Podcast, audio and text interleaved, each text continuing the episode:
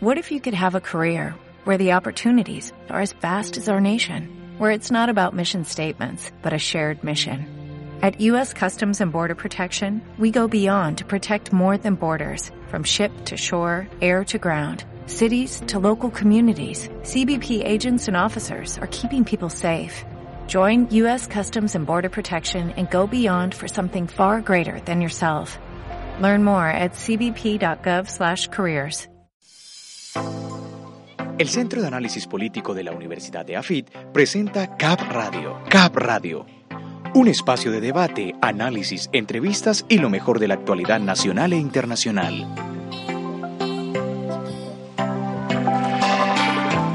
Tres de la tarde, cuatro minutos. Usted está en Cap Radio, nos sintoniza a través de acústica la emisora web de la Universidad EAFIT. Cap Radio con Alejandra Pérez, Julián Mazo, Laura Pico, Rafael Mejía y José David Duque. A esta hora agradecemos a Sergio, quien se encuentra en el Control Master, y enviamos un saludo muy especial a Alejandra Lopera, la directora de Acústica. Saludamos también a quienes nos van a escuchar posteriormente a través de nuestras aplicaciones, ya sea en iBox o iBox, como quiera que usted desee llamarlo, o también nos puede escuchar por nuestras plataformas. Estamos en Facebook, Twitter y también en Instagram. Además, nos encuentra en estas plataformas, en estas redes, como el Centro de Análisis Político o simplemente como Cap Radio. Hoy estamos a miércoles, miércoles 3 de octubre del 2018 una temperatura en Medellín de 19 grados y probabilidad de lluvia alta. Es más, ya a esta hora llueve copiosamente sobre el sur del área metropolitana, pero también sucede en todas las partes de la ciudad. Hoy es el día número 276 del año. Faltan 89 ya para que finalice este 2018. Se acabó. Se acabó esto. Ya dentro de poco estaremos comiendo buñuelos, natillas, hojuelas. Ya José tiene el cuaderno de buñuelos y todo. Chicharrón, no, qué delicia, no vemos la hora, sí. señor, ahí estamos ya listos y también aprendiendo a hacer los buñuelos en efemérides. Comenzamos mencionando que hoy es el Día Internacional de la Lucha contra el Cáncer, también la fecha del odontólogo, un día como hoy, pero en 1932 Irak se independizaba del Imperio Británico, ya en 1953 en Brasil comenzaba operaciones Petrobras, algo así como el Ecopetrol en esa nación. En 1974 comenzaba el juicio contra Richard Nixon, esto por el famoso caso de Watergate, donde recordemos desde su campaña presidencial, ya él era presidente en la lucha por la reelección, se encontraron que estaban chuzando, que habían puesto unas grabadoras en el partido político que estaba luchando con él esa posibilidad de quedarse allí con la oficina global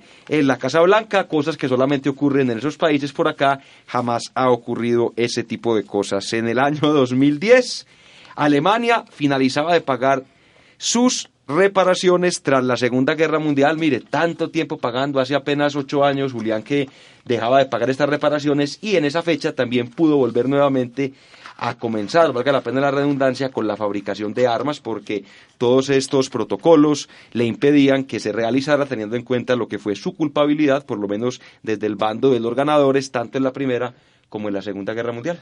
Eh, Keynes, que era un economista británico, tiene un libro que se llama Dos Recuerdos y el primer recuerdo eh, de ese libro de Keynes es el recuerdo de cuando él fue, por así decirlo, eh, un delegado del gobierno británico para negociar con los alemanes post Primera Guerra Mundial eh, la entrada de alimentos a Alemania, porque Francia había retenido a Alemania eh, la entrada de alimentos, no dejaban que entraran alimentos, los alemanes no podían cultivar y Francia tenía retenido todas las riquezas. Entonces Keynes ahí cuenta cómo él ya vislumbraba que eh, la opresión que le iban a hacer a Alemania eh, post Primera Guerra Mundial, de que habían perdido y que habían destruido a Europa, podía llegar a ser eh, uno de los incentivos para que se desatara otra vez otra guerra, como realmente sucedió y que era una de las cosas que Hitler eh, asusaba cuando quería llevar pues el nazismo por toda Europa.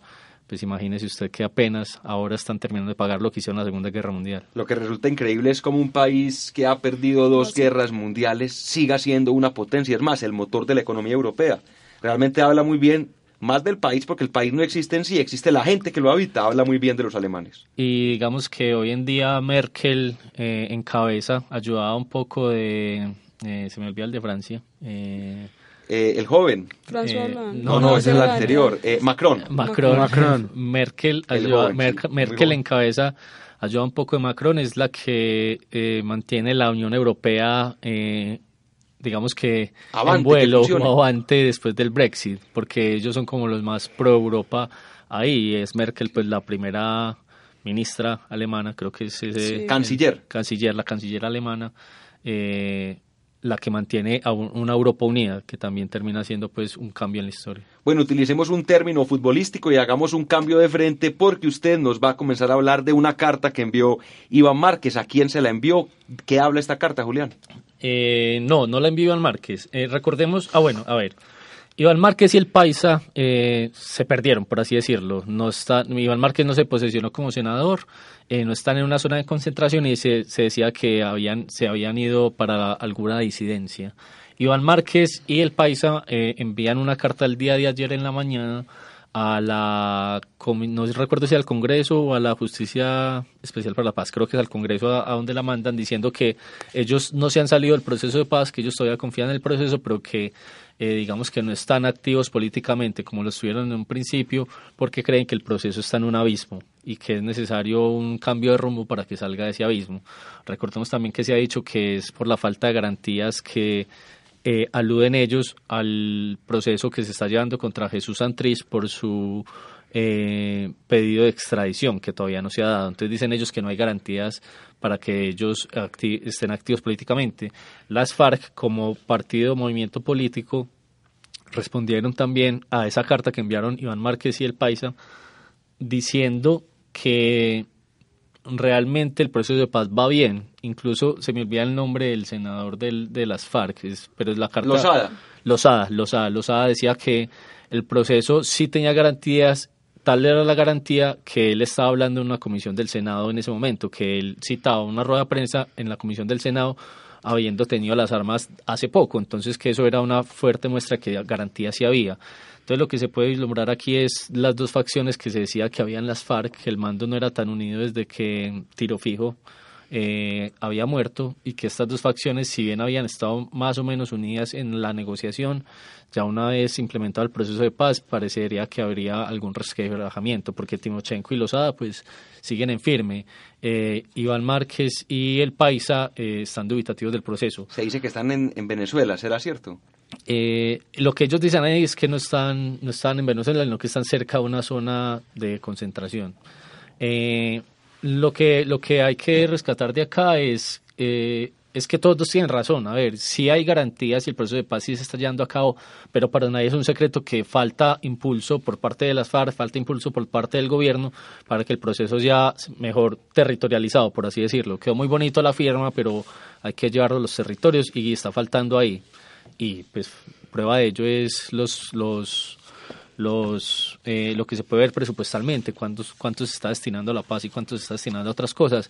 Y por ejemplo pues lo que hablábamos al principio también era este escándalo que hay con la ella es que Marta Lucía Zamora. Marta Lucía Zamora. Precisamente le iba a relacionar eso porque lastimosamente debido a la fuerte lluvia que cae sobre Medellín nuestra compañera que tenía el desarrollo de esta información no pudo venir, pero más o menos tiene que ver con Marta Lucía Zamora, quien hasta hace poco se desempeñaba como secretaria de esa Jurisdicción Especial para la Paz y la Fiscalía acaba de anunciar que le va a imputar cargos por el presunto delito de omisión, esto relacionado con la fuga de algunos guerrilleros, entre ellos alias Iván Márquez y el Paisa de los de las zonas de normalización. Entonces está un poco caliente la cosa, ahí está todo lo que tiene que ver con este proceso de paz. Continuemos con las noticias, 3 de la tarde, 13 minutos.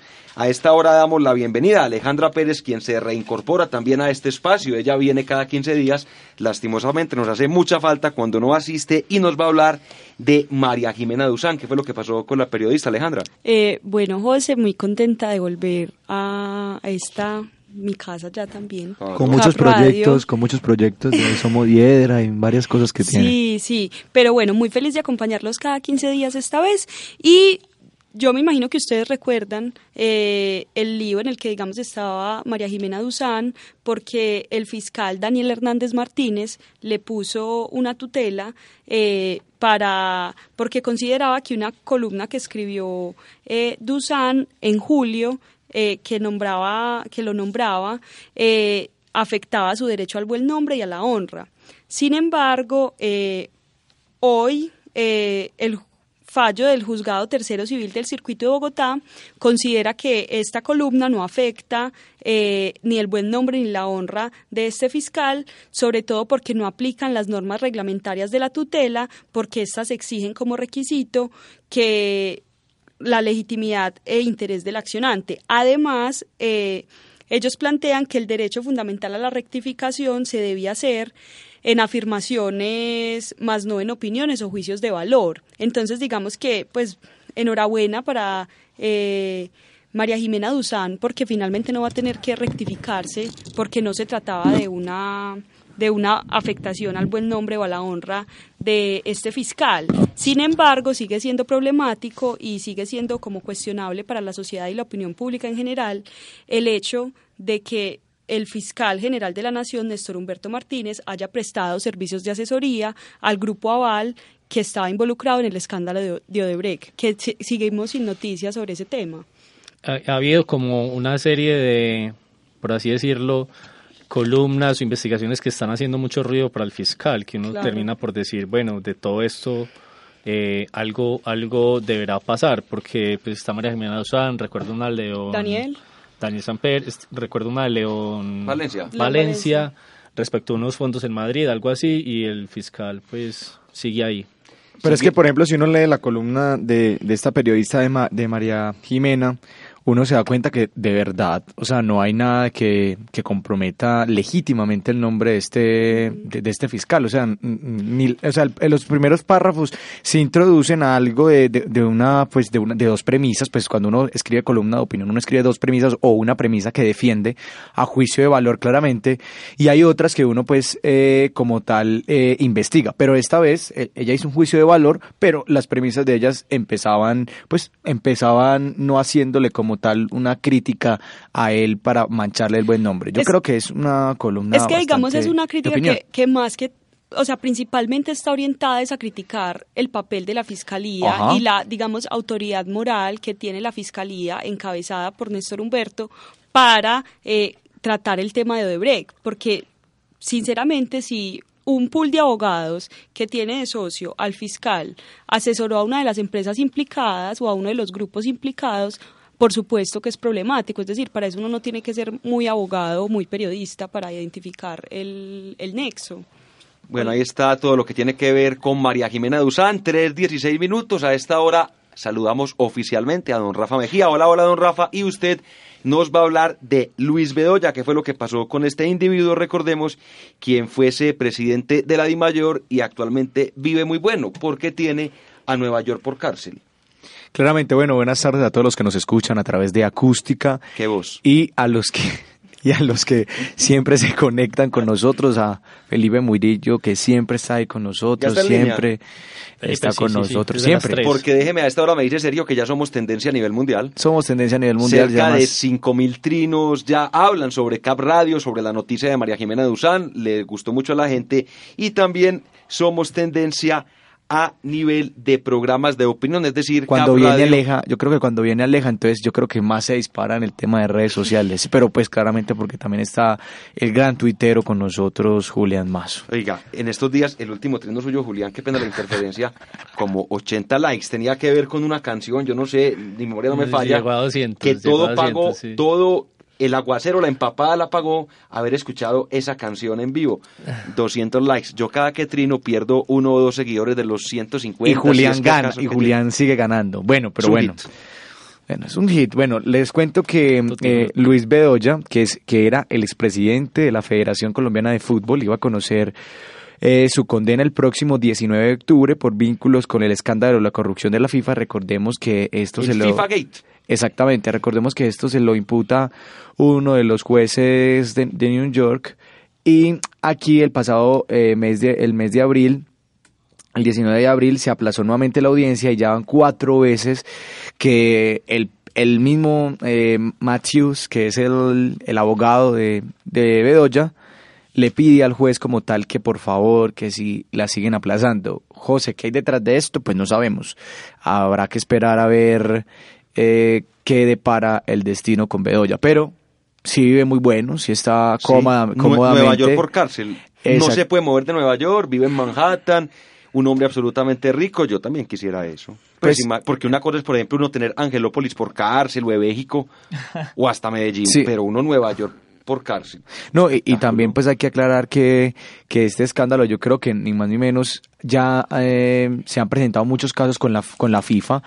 Yo creo que esto hay que ponerle, o sea, presión en ese caso, José, y que las autoridades pues competentes sepan de este caso y que no, no tengamos personas como estas que aplazan, aplazan la audiencia, porque muchas personas de Colombia que están también llevadas y que son a veces muy pobres y que hasta son, eh, por así decirlo, no son culpables, a ellos sí no se las aplazan. Entonces, bueno, tienen sus cosas, hay cosas de cosas, pero esto es lo que pasa con Luis Bedoya. Ya seguiremos hablando de Luis Bedoya y de todo lo que pasa con este escándalo del FIFA Gate. Señores, comencemos con nuestro tema de análisis que el día de hoy tiene que ver con un asunto que ya habíamos tocado de manera tangencial, pero por lo menos ya lo habíamos mencionado, o tiene que ver con la famosa prohibición de la dosis mínima. Y es que el lunes pasado el presidente de la República, Iván Duque, firmó este famoso decreto que permite a la policía incautar cualquier cantidad de drogas. Con esta nueva normatividad pierde validez la famosa sentencia de Carlos Gaviria de 1994, cuando era magistrado de la Corte Constitucional, donde se establecía la dosis mínima que quedaba derogado por lo menos hasta la fecha operaba de la siguiente manera, aunque va a seguir operando, ya lo vamos a hablar de pronto para temas de no judicialización, que tiene que ver con el porte de o la prohibición del porte de más de 20 gramos de marihuana y de más de un gramo de cocaína o de clorhidrato de cocaína. Anteriormente en el papel usted podía aportar eso, solamente en el papel, porque realmente si usted un policía lo coge con un cigarrillo de marihuana o si lo cogía con un cigarrillo de marihuana hace un mes o dos años, se lo quitaba. Entonces el tema de la dosis mínima realmente nunca operó. ¿Qué podemos decir a favor y en contra? A favor, pues que se hace frente a un fenómeno que crece cada día más, tiene que ver con el consumo, también tiene que ver con el, micro, con el microtráfico, pero en contra hablamos que es una medida inoperante, ya lo decimos, porque realmente nada va a cambiar. Eso sí, ahora va a tener más facultades la policía, además que usted va a empezar a ver a los a los, a los patrulleros, todos con gramera, seguramente buscando cuanto marihuanero haya por ahí, mientras tanto, tanto pillo por la calle tranquilo, porque los policías van a estar concentrados, en el mejor de los casos, en cumplir la ley. O si son un poco corruptillos, por así decirlo, pues en ver cómo se ganan 15 o 20 mil pesos de más con la mordida que le pueda dar quien sea el infeliz portador de un cigarrillo de marihuana. Además, lo que estábamos mencionando y es que la policía cómo va a ser para controlar en primer lugar a los marihuaneros o a los periqueros o a los cocainómanos, como usted quiere llamarle, cuando todos los días tenemos fenómenos de delincuencia más y más graves. ¿Cómo ve usted la cosa, Alejandra? No, pues digamos, yo más o menos en el programa, en el último programa al que asistí había anticipado un poco mi postura y es que yo pienso que esto es una afrenta contra las libertades individuales y sobre el avance que la misma Corte Constitucional, en su calidad de último intérprete de la Constitución, ya había dejado clara. Es decir, eh, los individuos en Colombia tenemos derecho a aportar una dosis mínima y eh, decir que va a haber decomiso de esta dosis es atentar contra ese, digamos, derecho que ya estaba respaldado por la doctrina constitucional.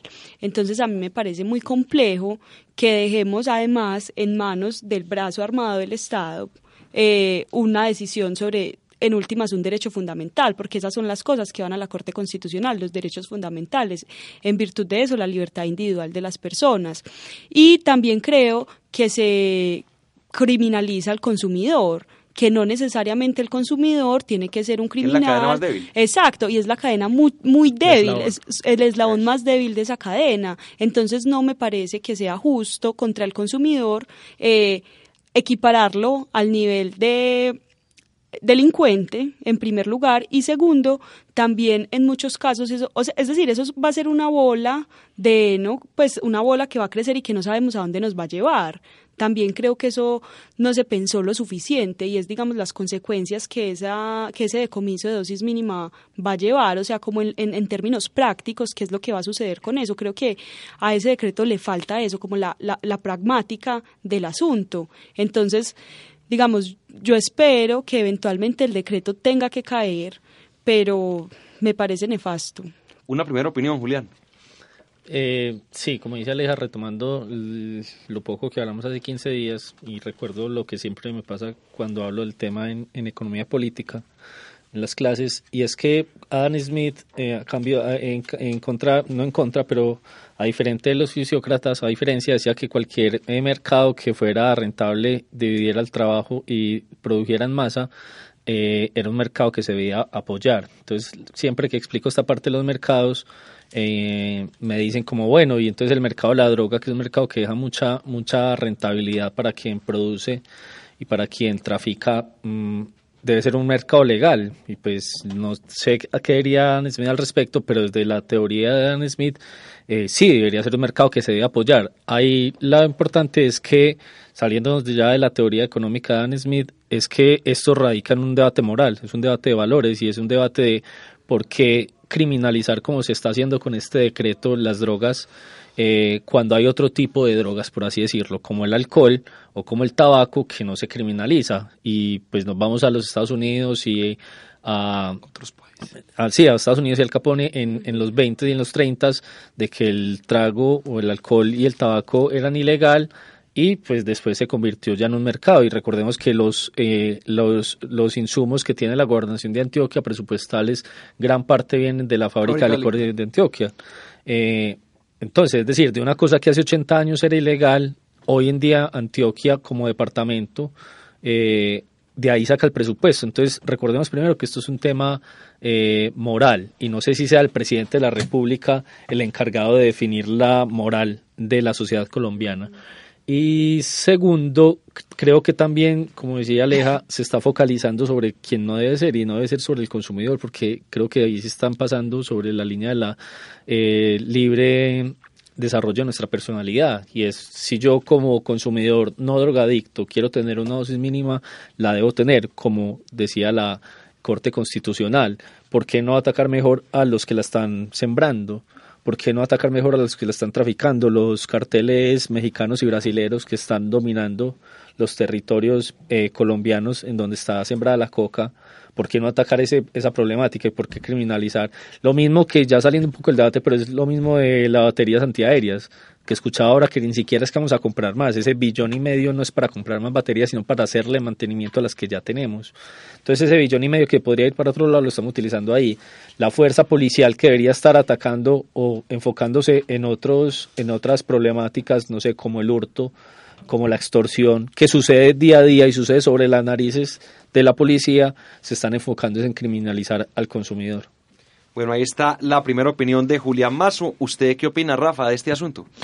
Bueno, no, yo, yo creo que como lo veníamos tratando del programa anterior y bueno, con la, con la intervención de mis compañeros, para no repetir, yo creo que este tema, este tema es delicado en varios aspectos. No solamente el moral, sino que aquí viene algo, eh, algo que, eh, por ejemplo, eh, el tema de comunicación o periodistas, nosotros también de alguna u otra manera nos encargamos, los periodistas, la mayoría de periodistas nos encargamos de desdibujar esa, esa imagen que tiene, eh, no diferenciar la imagen que tiene un consumidor o un criminal, o la imagen que tiene un, un criminal o un consumidor. Entonces yo creo que son dos perspectivas, pero que acá viene algo en juego y sí, la moral eh, es algo vital y es importante. Y también yo me preguntaba ayer eso mismo que plantea eh, el doctor Julián Mazo de mm, maestro. Maestro magísteres. Ya es su profesor que ya no, no, no, doctor, no, no, todavía pero dentro de poco. Dentro de poco sí ya dentro de poco. Pero bueno yo creo que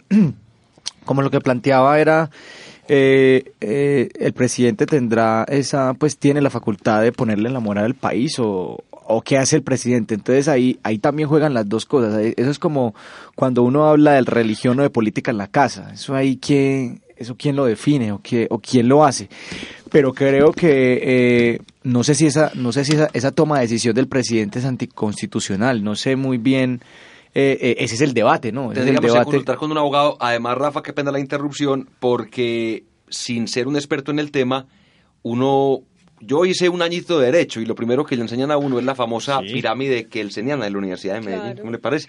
Y la pirámide kelseniana es que la Constitución está arriba de cualquier ley, entonces uno no entiende cómo un decreto puede estar por encima de una sentencia de la Corte Constitucional. Sí, claro, y, y tanto que el presidente Duque habla de las de varias cosas eh, inconstitucionales. Recordemos que la palabra, él- a él le gusta mucho esa palabra porque la vez pasada se refirió a Claudia López Y porque es abogado. directamente, exactamente, con el con el tema de, mm, de lo de la Consulta de la anticorrupción. consulta anticorrupción, pero entonces no sé de verdad, pues no soy lucho en ese tema, pero creo que no sé si esa decisión es constitucional o anticonstitucional. Bueno, la primera impresión de Rafa Mejía, doña Laura Pico, muy puntual, como siempre hermosa. Cuéntenos por qué llegó tan temprano. Llegué muy temprano porque así como todos ustedes, me imagino que les tocó el vendaval literal y no el vendaval de Farid Ortiz en el vallenato, sino, sino un vendaval en términos climáticos. Medellín está haciendo un, o la creciente del binomio, binomio de oro Rafael de. Rafael Orozco, aquí su tocayo. Siempre colapsa la ciudad cada que llueve. No, no solamente la universidad, eh, la universidad, eh, La la, ciudad. ciudad, sino la universidad también. Es impresionante. Todo se congestiona. Además, porque la gente como tira las basuras a la calle sin ningún tipo de conciencia, terminan en las alcantarillas y cuando llueve, pues el agua no alcanza a filtrarse y ahí terminamos pagando las consecuencias. Laura, estamos hablando del tema de la dosis mínima y estamos en una primera impresión. ¿Está usted de acuerdo con este decreto del presidente Iván Duque o por el contrario lo rechaza? Eh, no estoy de acuerdo, eh, no voy a utilizar la palabra rechazo o aceptación, eh, no satanizo eh, la, la marihuana eh, ni la dosis mínima. por muchas razones, por la principal es porque los seres humanos tenemos libre albedrío y tienen el derecho de elegir cuándo o no consumir sustancias psicoactivas sin eh, pen- pensando o no si le pueden hacer mal a su cuerpo y como cuerpo es privado, entonces cada cual decide. Bueno, cuando se habla de Colombia, se habla de un Estado social de derecho, de un Estado de derecho que está enmarcado dentro de una constitución, una constitución liberal o una constitución democrática que tiene como su principal valor la dignidad del ser humano y como una característica que el Estado tiene límites, tiene límites de no inmiscuirse en la vida de los ciudadanos. Aquí claramente, o acá estamos viendo claramente, que el Estado sí se inmiscuye, sí se mete dentro de la vida de los ciudadanos, ya que le dice qué puede o qué no puede consumir. ¿Ustedes creen que este decreto se va a caer teniendo en cuenta lo que estábamos mencionando de la famosa pirámide kelseniana, aunque algunos expertos, recuerde que hablamos ese día con José Obdulio Gaviria, digamos que respaldan la medida, respaldan la medida en cuanto al código de policía. En el código de policía se establece alguna penalización para las personas que porten este tipo de sustancias, pero realmente no se es claro en cuanto a la legislación en este asunto. ¿Ustedes le ven futuro a este decreto? Por el contrario, creen que dentro de poco alguna sentencia de alguna corte la puede tumbar. A mí me parece curioso que haya pasado, porque digamos la Corte Constitucional les hace un control ex post, ¿no? Pues debe haber un control ex post de la Corte Constitucional y ya desde ayer hay varias demandas a este decreto. Claro, es decir, o sea, eso se va a entutelar. Yo creo que fue un hecho más político. O sea, ya hay policías, tengo entendido que ya ayer hubo decomisos, obviamente. No, y hay unos mega operativos, por ejemplo, en el barrio Antioquia impresionantes. Sí, exacto. Pero creo que también termina siendo un hecho más político. Y aquí también vamos a ver como el contrapeso de poderes del que tanto habla la teoría política y es que vamos a ver a las cortes actuar. A ver, también es un hecho político porque recordemos que la reforma a la justicia que quiere pasar Iván Duque, que ya pasa, hay varias propuestas de reforma a la justicia. Entonces está la del gobierno, está la de Paloma, que es del Centro Democrático, y hay una de cambio radical. Pero recordemos que la de Iván Duque y la del Centro Democrático eh, estarían a la par en cuanto a a que quieren unificar las cortes y quieren unificar las cortes en calidad de que están diciendo que están politizadas. Entonces, digamos que si eh, Iván Duque saca este decreto y dicen, mire, yo estaba, yo estaba apoyando el, el, el microtráfico o estaba apoyando la guerra contra el microtráfico, pero la corte me tumba mi herramienta para, para, para luchar contra el microtráfico, va a tener Iván Duque un argumento más para decir hay que unificar las cortes, despolitizarlas y eh, pasar la reforma a la justicia. Entonces creo que también puede ser un hecho más político que jurídico. Y, pero digamos ahí, pues yo creo que hay algo muy importante a tener en cuenta y es que digamos las cortes y los jueces fallan en derecho, o sea, no fallan en justicia, no fallan en fallan en derecho y el derecho es que lo que establece la Constitución y las leyes. Entonces yo creo que ahí y, y, por ejemplo la revista Semana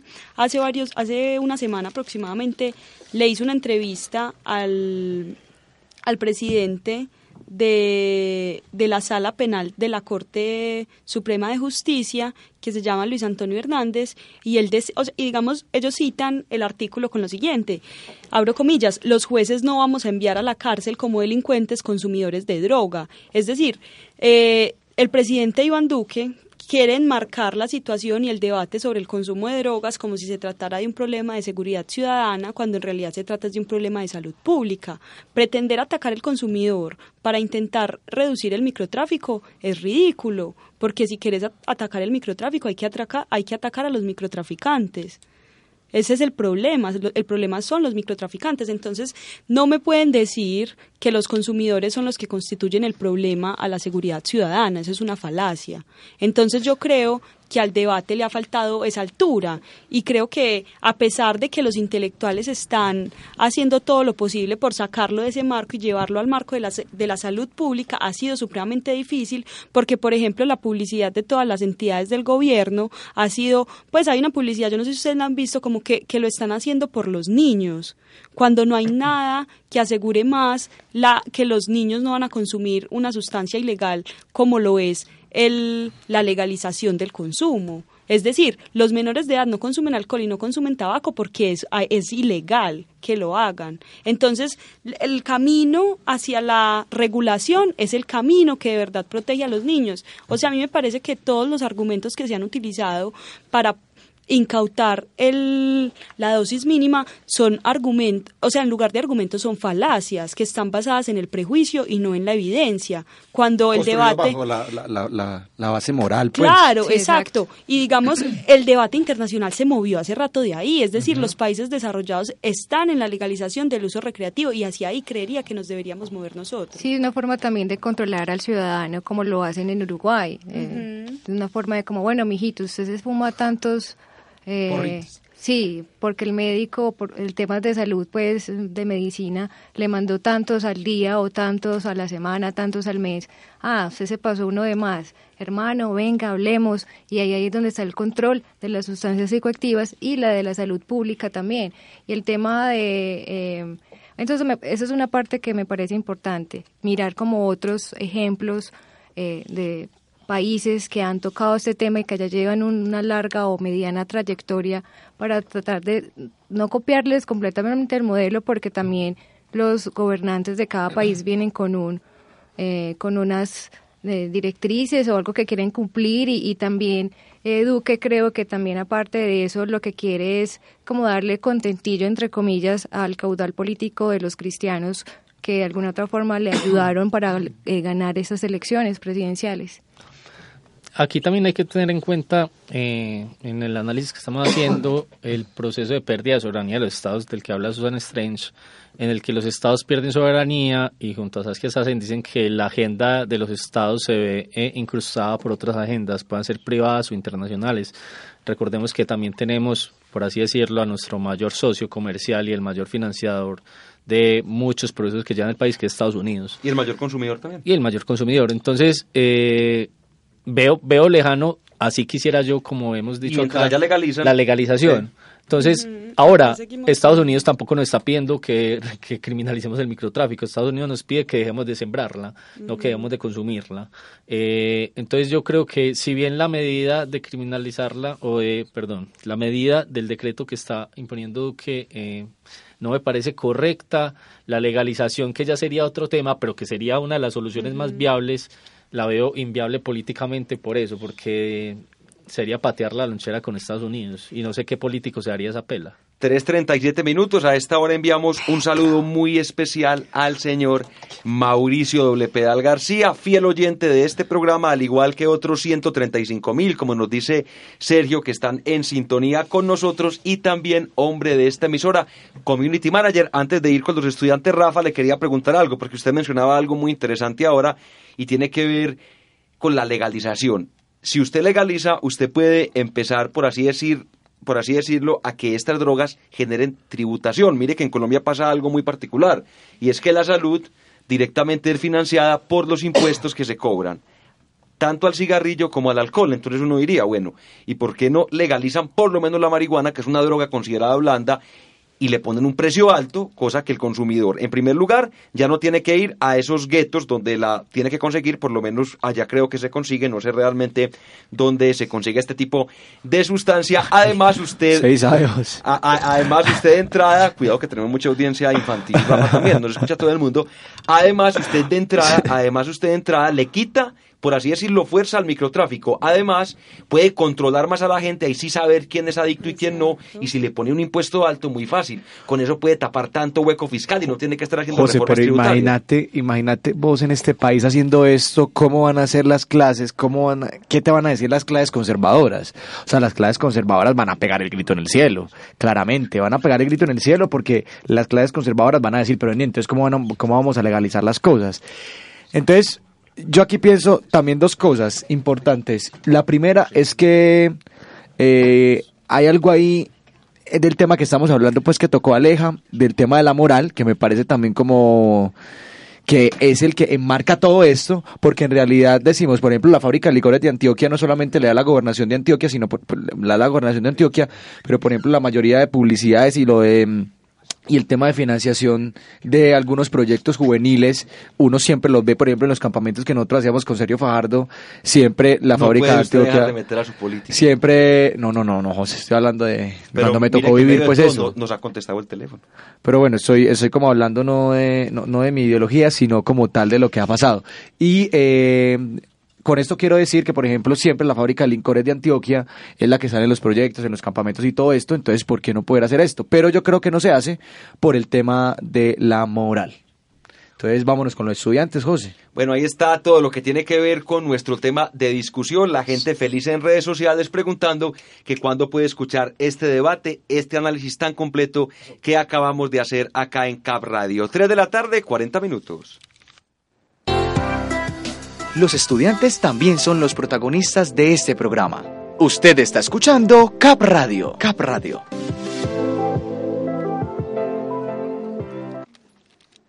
Bueno, continuamos con la sección estrella de nuestro programa. Como siempre, los estudiantes presentes acá en nuestro programa son las estrellas miércoles tras miércoles acá en Cap Radio. Y hoy nos acompañan Juan Pablo Trujillo y también Leonardo Herrera Naranjo. Dije bien el nombre, por lo menos no sé si por acá, si es Herrera. ah, Herra. Leonardo. Ah, ah, ya, ya entiendo. Laura fue muy específica en, en, explicar acá muy bien las cosas. Bueno, bienvenidos a Cap Radio. Juan Pablo. Sí, muy buenas tardes. Muchas gracias por la invitación.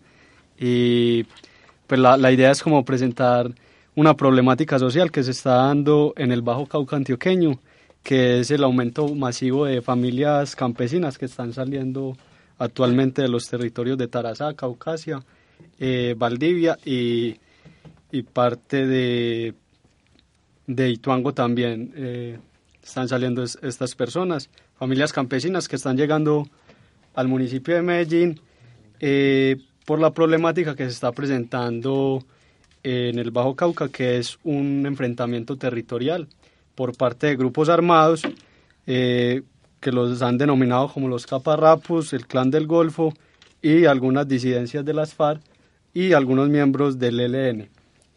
Eh, digamos que estas personas eh, necesitan de una atención prioritaria por parte del gobierno local y que en ese sentido pues la relación que hacemos con el el gobierno local. Sí, con la materia pues que nosotros cursamos es que eh, se vuelve un problema porque el gobierno local tiene ya algo planificado y que al llegar estas personas pues son de atención prioritaria y se, se le deben pues garantizar los derechos mínimos, ¿cierto? Derechos mínimos que van desde la educación, el trabajo y la vivienda digna. Ahí está pues todo este problema que está sucediendo, que mire que realmente tiene muchos matices. Hoy escuchaba en una entrevista al gobernador, al gobernador de Antioquia, Luis Pérez, y manifestaba el gran problema que allí se vive y dice que para todas estas mafias que operan en ese sector resulta mucho más productivo el tema de la minería ilegal que el mismo tema de la droga. Y se preguntaba él que dónde está la operatividad de la policía si no se dan cuenta que cada uno de los cerca es increíble, de 300 eh, o de 300 organizaciones ilegales que operan en esa zona, tienen cerca de 20 máquinas excavadoras cada uno y, es, y en ninguna parte se ven dónde consiguen la gasolina, dónde consiguen los repuestos. Un tema que realmente desborda hasta los mismos temas de gobierno local porque se vuelve en un tema o en un problema nacional. Sí, exacto. Eh, lo que podemos evidenciar aquí es que el gobierno local no se suscribe a un solo ámbito territorial, sino que tiene externalidades negativas que provienen de otros municipios. Bueno, ahí está lo que nos mencionaba Juan Pablo Trujillo, todo lo que tiene que ver con el tema de la ilegalidad que sucede allí en el Bajo Cauca antioqueño. También saludamos a las 3.44 a Leonardo y Leonardo le preguntamos de qué nos va a hablar esta tarde fría de miércoles. Claro que sí, muy buenas tardes. Eh, gracias por la invitación. En esta tarde les voy a compartir una noticia que es una reciente investigación que se hizo en el Valle de Aburrá, en los 10 municipios que lo componen, acerca de ese espacio o ese espacio público que debemos de tener por habitante dentro de nuestras ciudades y que todas las ciudades del mundo lo adoptan según una medida que se asigna desde la Organización Mundial de la Salud que es de 15 metros cuadrados espacio público por habitante. ¿Y lo cumplimos en Medellín o no? Lastimosamente eh, no lo cumplimos y estamos muy lejos de hacerlo. Al, les voy a dar unas cifras que son, en Colombia tenemos 3.3 metros cuadrados por habitante. ¿En general en el país? En general en todo el país. La ciudad que se encuentra mejor ubicado, que tiene como mejores indicadores en, este, en esta medida, es Cartagena, que tiene 7.9 metros cuadrados por habitante. Y qué pena, venga, ¿cuánto es que es la recomendación del organismo internacional? 15. 15 metros cuadrados recomienda la Organización Mundial para la Salud para tener una mejor calidad de vida en, la ciudad en la que se habite y en la ciudad que, en que cada habitante desarrolle su actividad durante su, su, existencia. Medellín, en estos momentos estamos en 3.6 metros cuadrados por habitante. Pensé que estaba más bajita. Sí, en cuanto al Valle de Aburrá, podemos encontrar que la más bajita es Sabaneta. No sería un secreto para todos saber que en 15 metros cuadrados... ¿Y tiene de pronto poner el dato de Itagüí? Claro que sí. Itagüí tiene 4.4 metros cuadrados. O sea que está mejor que Medellín. Está mucho mejor que Medellín. Y en la ciudad se toma la noticia como una alerta de que no se ha avanzado durante los próximos, durante los anteriores años no se había avanzado en este factor. Uno, por la alta migración que se, está, que se continúa viviendo desde las periferias y desde otros países vecinos de Colombia hacia la ciudad y que dentro del plan de desarrollo de la actual administración se contempla que para el 2019 la ciudad tendrá 5.2 metros cuadrados por habitante. Es decir, va a crecer el espacio por habitante. Eh, el espacio público por habitante. Se está invirtiendo, por ejemplo, en la Galería de Bolívar. Se cree que mm, cuando se termine la segunda etapa, la etapa, perdón, 1B de Parque del Río de Medellín, se tendrá 177.500 metros cuadrados adicionales al espacio público además de la renovación que se hará en la playa y de la ampliación o la continuidad que se le dará la vía Junín al paseo peatonal Junín, lo cual irá aumentando esto. Y esto, Leonardo, de pronto, ¿cómo lo podemos entender en el contexto de la clase de gobierno local? Todos esos factores que nos que nos miden o que nos muestran las personas cómo están viviendo la ciudad, cómo se mueven por la ciudad, nos afectan en cuanto al entorno a la toma de decisiones que debe tener desde la administración en hacia dónde dirigir sus inversiones, hacia dónde dirigir las estrategias y los planes de desarrollo, tanto territoriales como en la parte social y ambiental, que también es un factor muy importante, en los próximos años que nos lleven algún día soñar con tener esa medida o al menos en el plan rector de, de Medellín, que es para 2030, tener los 7 metros cuadrados por lo menos. Bueno, ahí está la noticia que trataron los estudiantes de gobierno local. Juan Pablo nos habló de lo que tiene que ver con la situación de ilegalidad que se vive en el Bajo Cauca antioqueño y Leonardo también nos mencionó el tema del espacio público muy importante en Medellín. Si quieren se pueden quedar aquí un segundito y escuchan una noticia interesante porque acá mucho hablamos de la corrupción y tiene que ver con un dato, un dato que directamente se sacó desde la organización, desde el BID, perdón, el Banco Interamericano de Desarrollo, donde hace un análisis de la cantidad de dinero que se pierde, esto relacionando con el PIB de cada país, en la corrupción en cada una de las naciones de Sudamérica o de Latinoamérica. En el primer lugar se encuentra Venezuela, es tan grande o tan grave el escándalo de corrupción que ni siquiera se logra ser cuantitativo, no se puede medir, pero sí por muchas variables se puede encontrar que es el país número uno. Como el país menos corrupto de la región, encontramos a Chile con un porcentaje del 1.8 anual respecto al PIB y Colombia está en el 4.8%. Ustedes de pronto, ¿qué opinan sobre esta situación, el tema de la corrupción? No sé, o por lo menos cómo nos afecta directamente, porque es algo del de lo cual hablamos todos los días, se habla de una cifra cercana a los 60 billones de pesos, que realmente si no se perdiera tanta plata, recordemos a Turbay cuando hablaba de la corrupción en sus justas proporciones, que se perdiera como en Chile el 1.8, no había necesidad de hacer reformas tributarias. ¿Cómo ven ustedes esto? ¿Cómo nos afecta la corrupción? Pues digamos, José, yo creo que es clarísimo que la corrupción es como un flagelo de cualquier sociedad, porque no es justo que digamos, las personas paguen impuestos y esa plata se pierda o se vaya a alimentar pues las arcas de los políticos.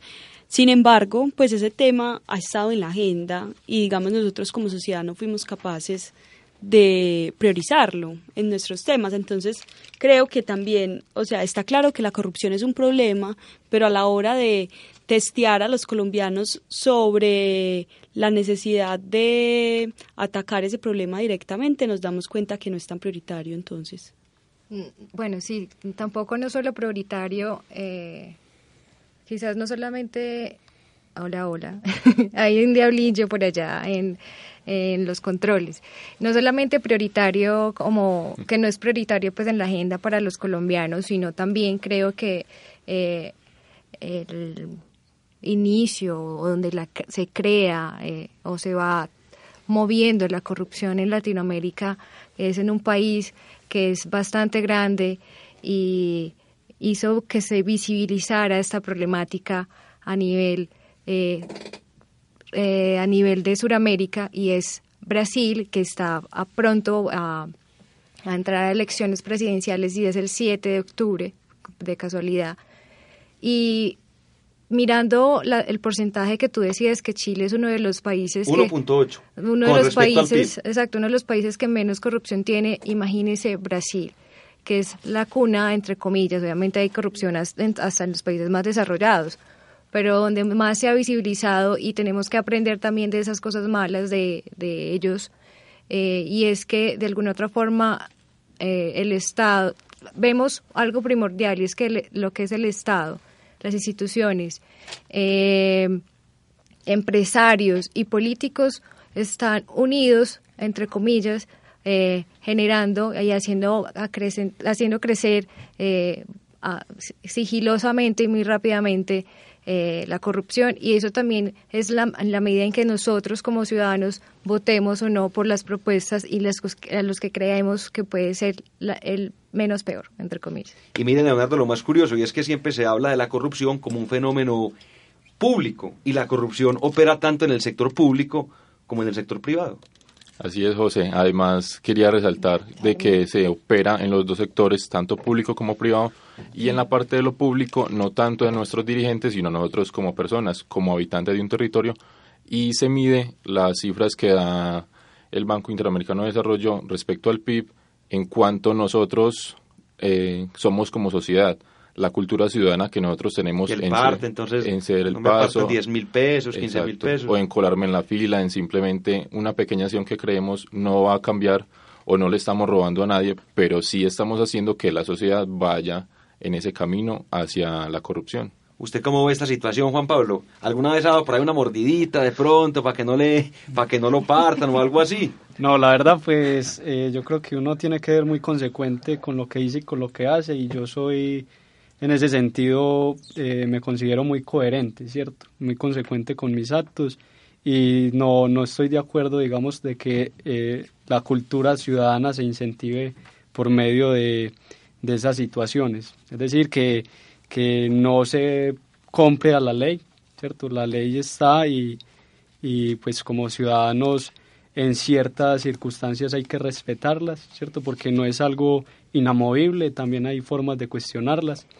y, y ya pues no, no estaría como en esa posición. Bueno, ahí está todo lo que tiene que ver con la corrupción. También tocamos el tema de la o el fin de me desconcentré yo acá con el diablillo de la tecnología que se llama Rafael, el tema del decreto de la dosis mínima, cómo ya finaliza este mandato establecido por la Corte Constitucional y también tuvimos los estudiantes en la carrera, Juan Pablo Trujillo y Leonardo. Señores, nos encontramos dentro de ocho días porque Cap Radio sigue arriba en acústica. Chao, chao. Chao.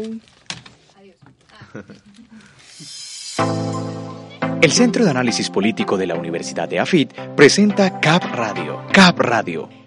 Un espacio de debate, análisis, entrevistas y lo mejor de la actualidad nacional e internacional.